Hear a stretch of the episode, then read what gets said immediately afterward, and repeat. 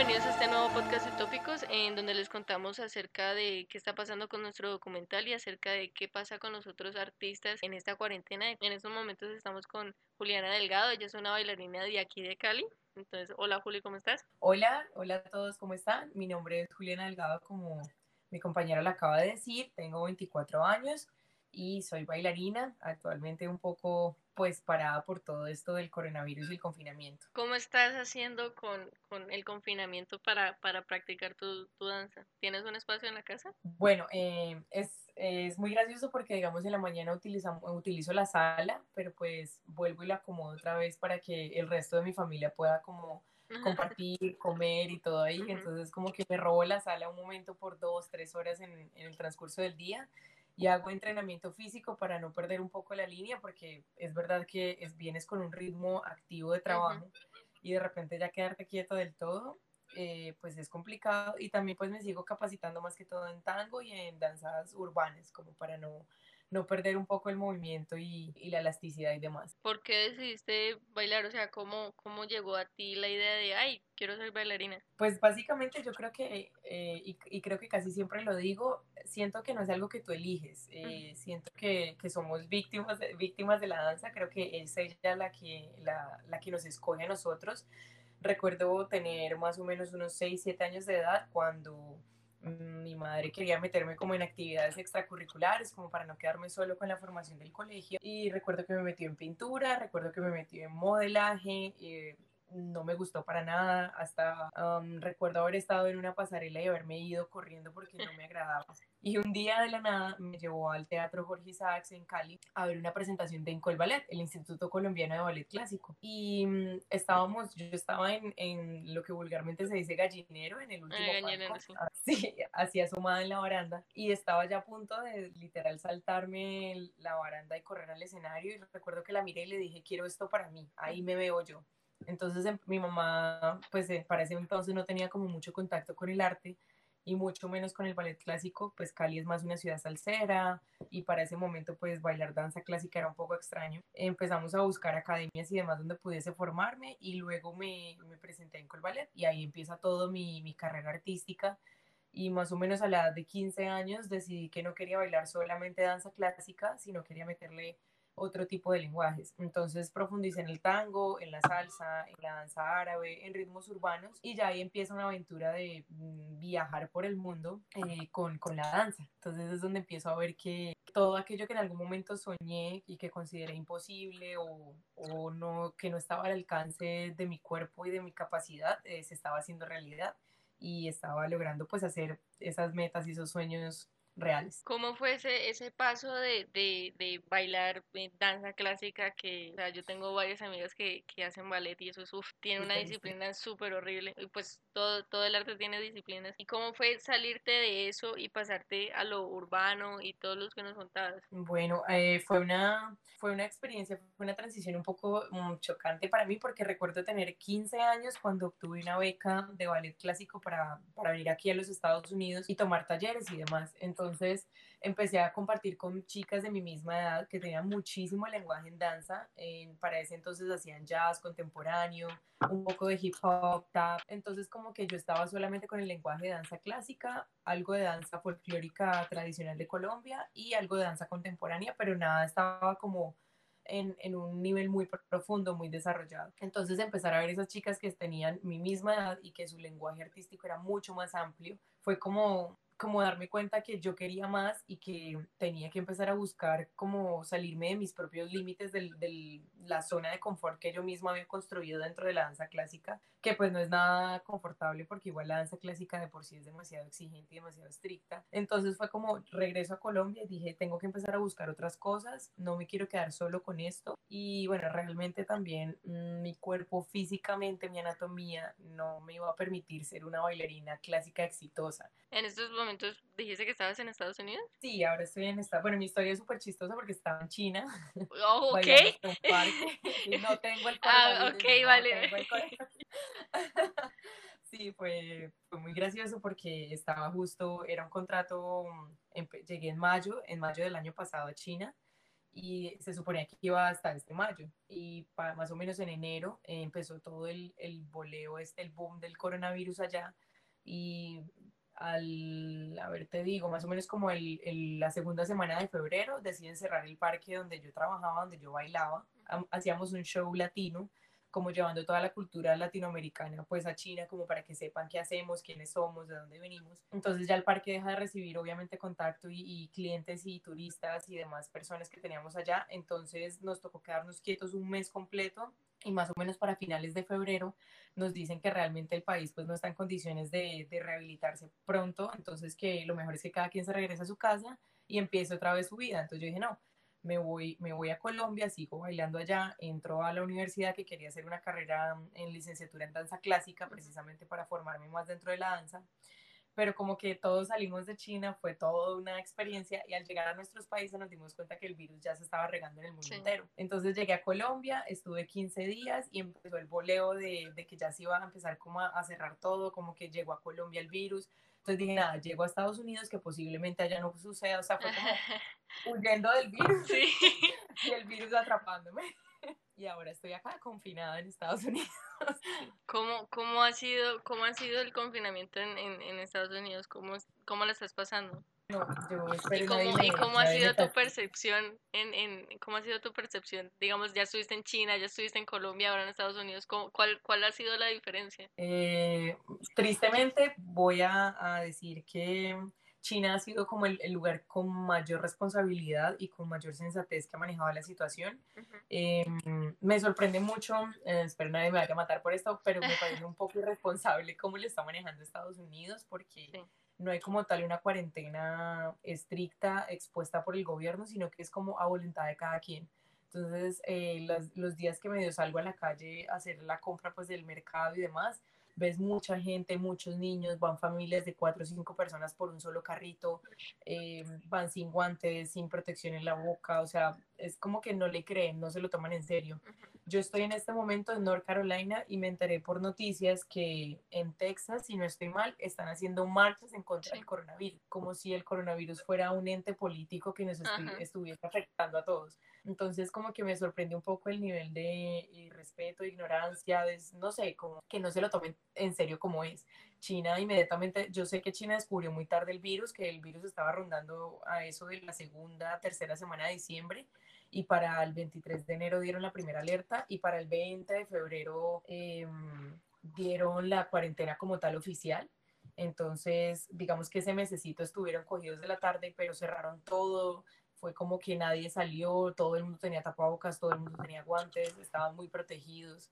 Así que me parece que lo manejaron mejor. Sí, ¿no? Eh, con Estados Unidos estamos viendo desde acá de Colombia las decisiones políticas que se, que se están tomando acerca de esto y, y uno mm. se pone a pensar qué estupidez, o sea, no, que, que no se lo están, no se lo estén tomando en serio, nosotros hablamos de que Estados Unidos siendo un país tan grande que no haya estado como preparado para lo que está pasando en estos momentos es súper es, es chocante para uno. Exacto, sí, Sí, lo están, a mí me sorprende porque igual, pues vamos, que es potencia, que tienen terremotos, maremotos, tienen de todo y ya han logrado sobrevivir a todo eso, ¿cómo no se toman tan en serio un virus que de verdad está matando gente y de verdad tiene al mundo entero parado? O sea, increíble. Sí, incluso, pues no sé, o sea, yo creo que son visiones diferentes porque estamos hablando, tuvimos una entrevista con un chico que es un chelista que está en...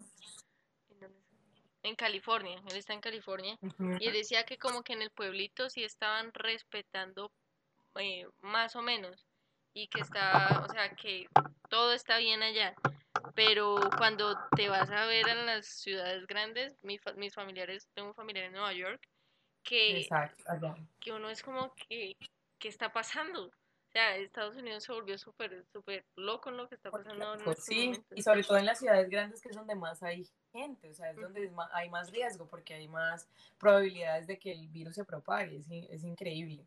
Sí, ¿no? Pero pues, vamos a ver cómo nos va. Los que sí somos sensatos y un poco inteligentes a cuidarse y, y tratar de evitar al máximo el contacto, estar fuera y demás.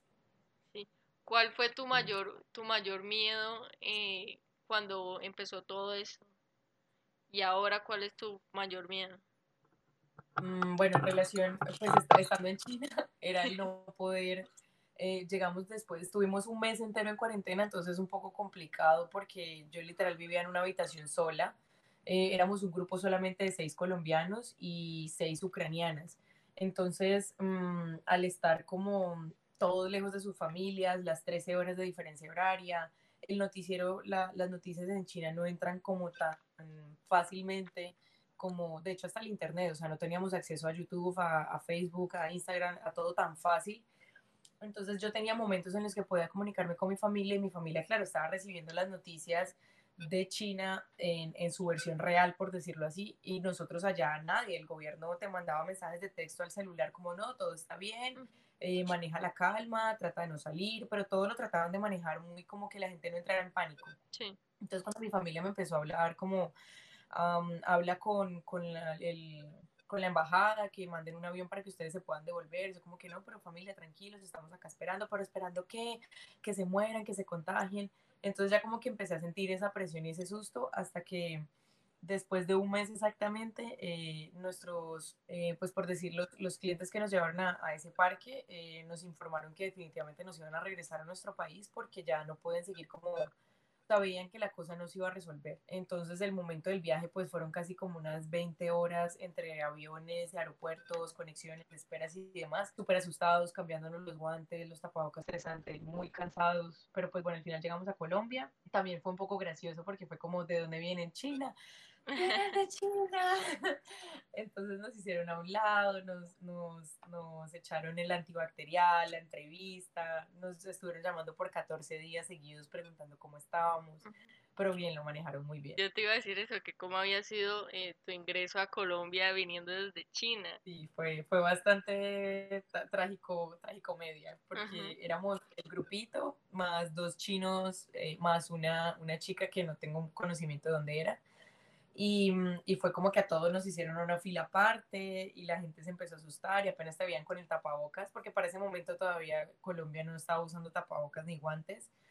Entonces sí les daba como un poco de, temor, no te querían, no se querían ni siquiera acercar, como que estamos bien, no se preocupen.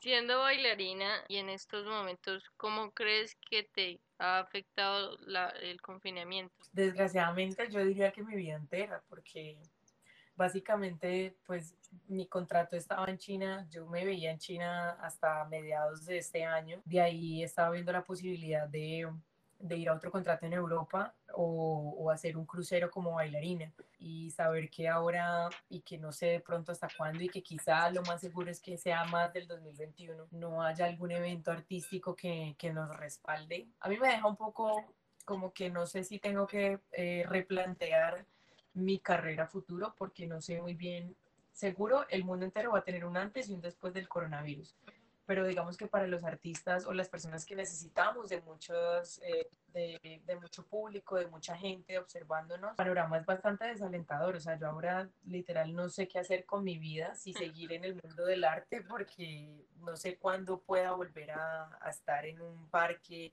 a bailar en un crucero, a ir a un espectáculo y ser parte de ese espectáculo, porque no sé cuándo vaya a suceder mm, otra vez. Hemos hablado con muchos artistas y digamos que es uno de los temas principales que tocamos en todas estas charlas y es acerca de, de reinventarse. ¿Cómo te, ¿Cómo te estás reinventando tú y qué, qué, estás haciendo de diferente? Bueno, en este momento digamos que a nivel eh, lucrativo eh, tengo un, un, par de estudiantes que siempre los he tenido desde Colombia, ya llevo bastantes años con ellos, eh, en los que hacemos como una especie de conferencias a raíz de, de, estar viajando tanto, de, de, irme a diferentes contratos, ya he creado como un, un, vínculo, un pequeño grupo en los que siempre hacemos como charlas, capacitaciones artísticas, se habla del movimiento, desde las teorías, también hacemos videos eh, con pequeños bloques de danza y demás. Y pues siempre he recibido como una, lucración o, una, o un aporte financiero a eso. Y eso pues por el momento lo sigo llevando. Mi, mi interés ahora es aprovechar un poco más porque digamos que ya llevo muchos años eh, exponiéndome como artista, por decirlo así, presentándome todo el cuento. Ahora quiero hacer más como, como una, una profundización en mí misma, en, en, capacitarme más, en estar, en desarrollarme más, en crecer más a nivel eh, teórico como, como artista y como bailarina. Entonces yo creo que en este momento, más que querer mostrarme para lucrarme y demás, estoy pensando es en aprovechar esta, esta cuarentena obligatoria, este, este confinamiento para crecer más como artista. Uno, uno en, esta, en estos momentos uno siempre va creciendo como artista y sobre todo que va conociendo y va creando nuevas cosas que podrían hay como muchos nuevos proyectos que están creciendo con esto. ¿Qué crees que es lo más difícil afrontar cuando todo esto acabe? Uf, es una buena pregunta. Yo creo que nuestro reto como artista volver a crear esa confianza en el contacto grupal, o sea, en el, en el volver a reunir personas y, y darles la, el, como la tranquilidad que realmente van a estar a salvo. Porque, bueno, si bien aquí en Estados Unidos no lo manejan bien, eh, sé que hay otros países que de verdad están, están revisando y están viendo, pues, con ojos lo delicado que es.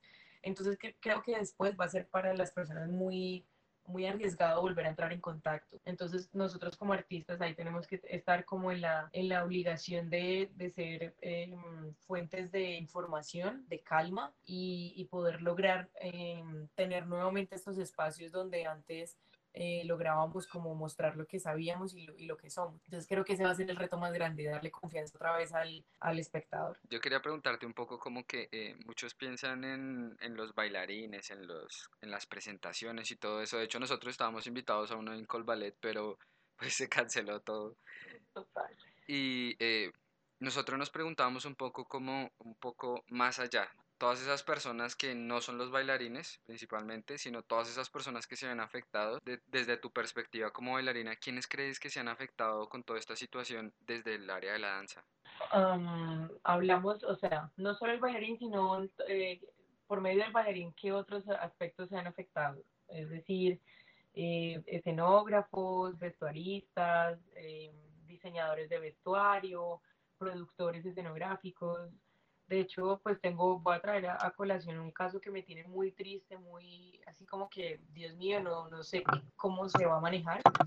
Eh, mi formación en, en, tango la hice en una institución que se llama Salsa Viva y Tango Vivo está ubicado en la ciudad de Cali, no sé si de pronto tengan conocimiento de ellos. Sí. Ellos llevan 16 años haciendo lo mismo, eh, reinventándose cada año, sacando artistas a nivel mundial, eh, ganando competencias nacionales, creando bailarines, enseñando a bailar a la gente, o sea, se mueven 100% en, la, en el ámbito cultural. Y es una empresa que hace más o menos un mes entero cerró por completo. Y los empleados o las personas que dependemos de, de, esa, de esa entidad son más de 300 personas, entre no solo bailarines, como te digo, vestuaristas, diseñadores, hasta comerciales, administradores, coordinadoras académicas, coordinadoras artísticas. Entonces a mí me, me sabe muy mal, me deja muy triste porque estamos todos gritando, eh, pidiendo un poco de ayuda al gobierno, eh, sobre todo con este tipo de entidades, porque pues sí, es, es, es real que el arte se, se, está, está estancada en este momento, pero todos lo, los que dependemos de él, que hemos escogido esto como nuestra forma de vida, pues estamos apretados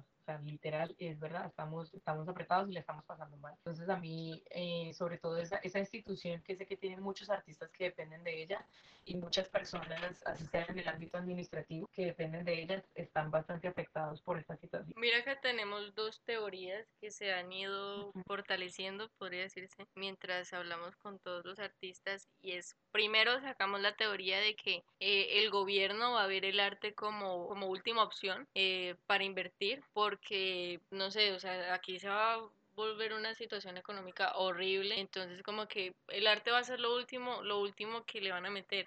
Y con eso llegamos también a otra eh, que decía como que en estos momentos no creemos que se vea afectado mucho el arte, entre comillas, porque el arte es lo que nos está salvando en estos momentos. Nosotros estamos viendo películas, nosotros estamos consumiendo música, estamos consumiendo podcasts, estamos consumiendo muchas cosas que, que hacen los artistas.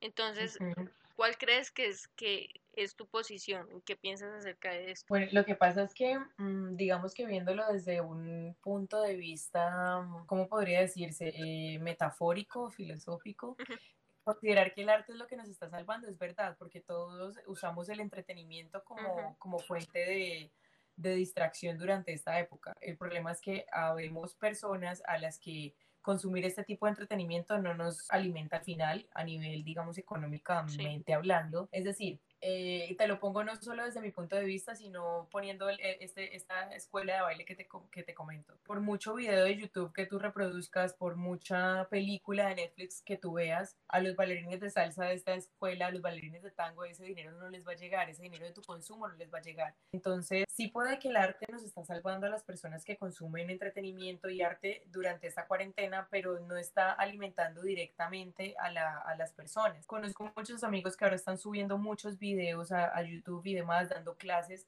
dando clases gratis, desgraciadamente, que no llegan a un, a un consumo, a una reproducción suficientemente importante para YouTube como para que los eh, remunere económicamente. Entonces, está, está bien que entretienes, pero al final tú qué estás recibiendo por eso.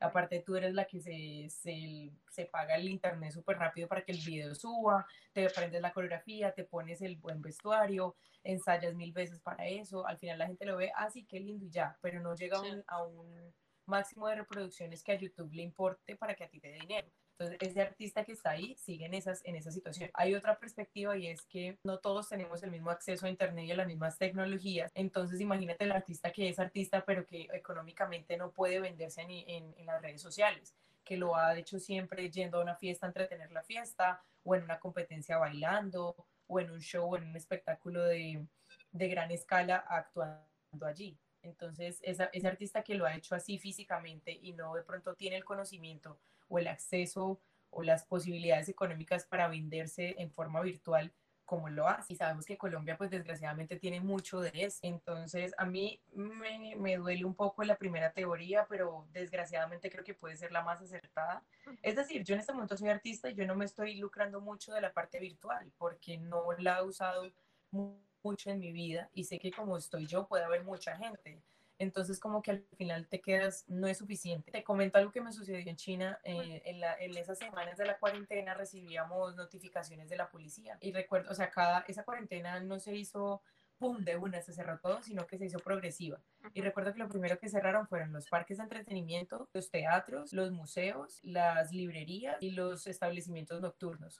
Es decir, en, eh, lugares donde se, se esparce mucho la, la, cultura, la danza, el entretenimiento, el, arte en general. Y recuerdo que para un momento dijeron, nos enviaron un comunicado que decía, vamos a tener abiertos solamente los, los, las entidades que son indispensables para la vida. Es decir, bancos, eh, hospitales, eh, restaurantes, supermercados, que ya. Entonces cuando yo leí esa palabra indispensable, fue como, wow. Ah, sí en, qué estoy, o sea, quién soy. No soy indispensable para el lugar en el que me encuentro y soy la razón por la que vine a ese lugar. O sea, a mí me, me, llevan a China a bailar y para allá no soy importante. Entonces fue como que, y si acá no lo soy, ¿cómo será en mi país? Y bueno, te empiezas como a, a pagar un poco. Yo en ese aspecto sí.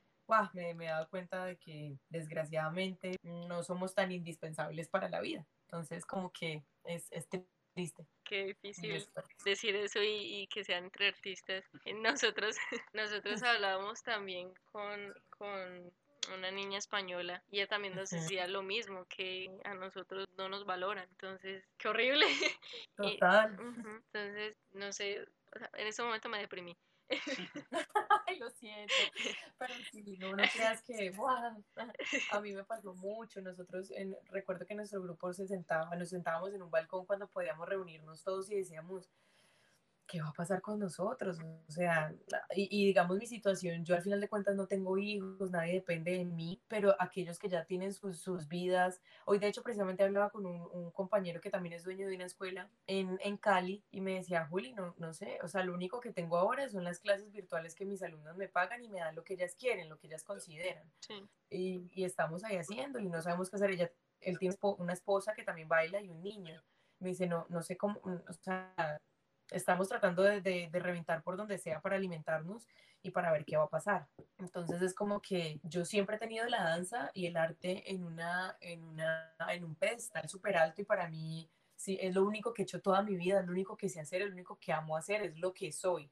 Yo, yo no sé hacer otra cosa y creo que no porque no sepa, sino porque no quiero, porque soy artista, porque me encanta, porque lo respeto, y, y, me duele ver que el mundo entero no le da la dignidad que nosotros que estamos metidos en este cuento le damos.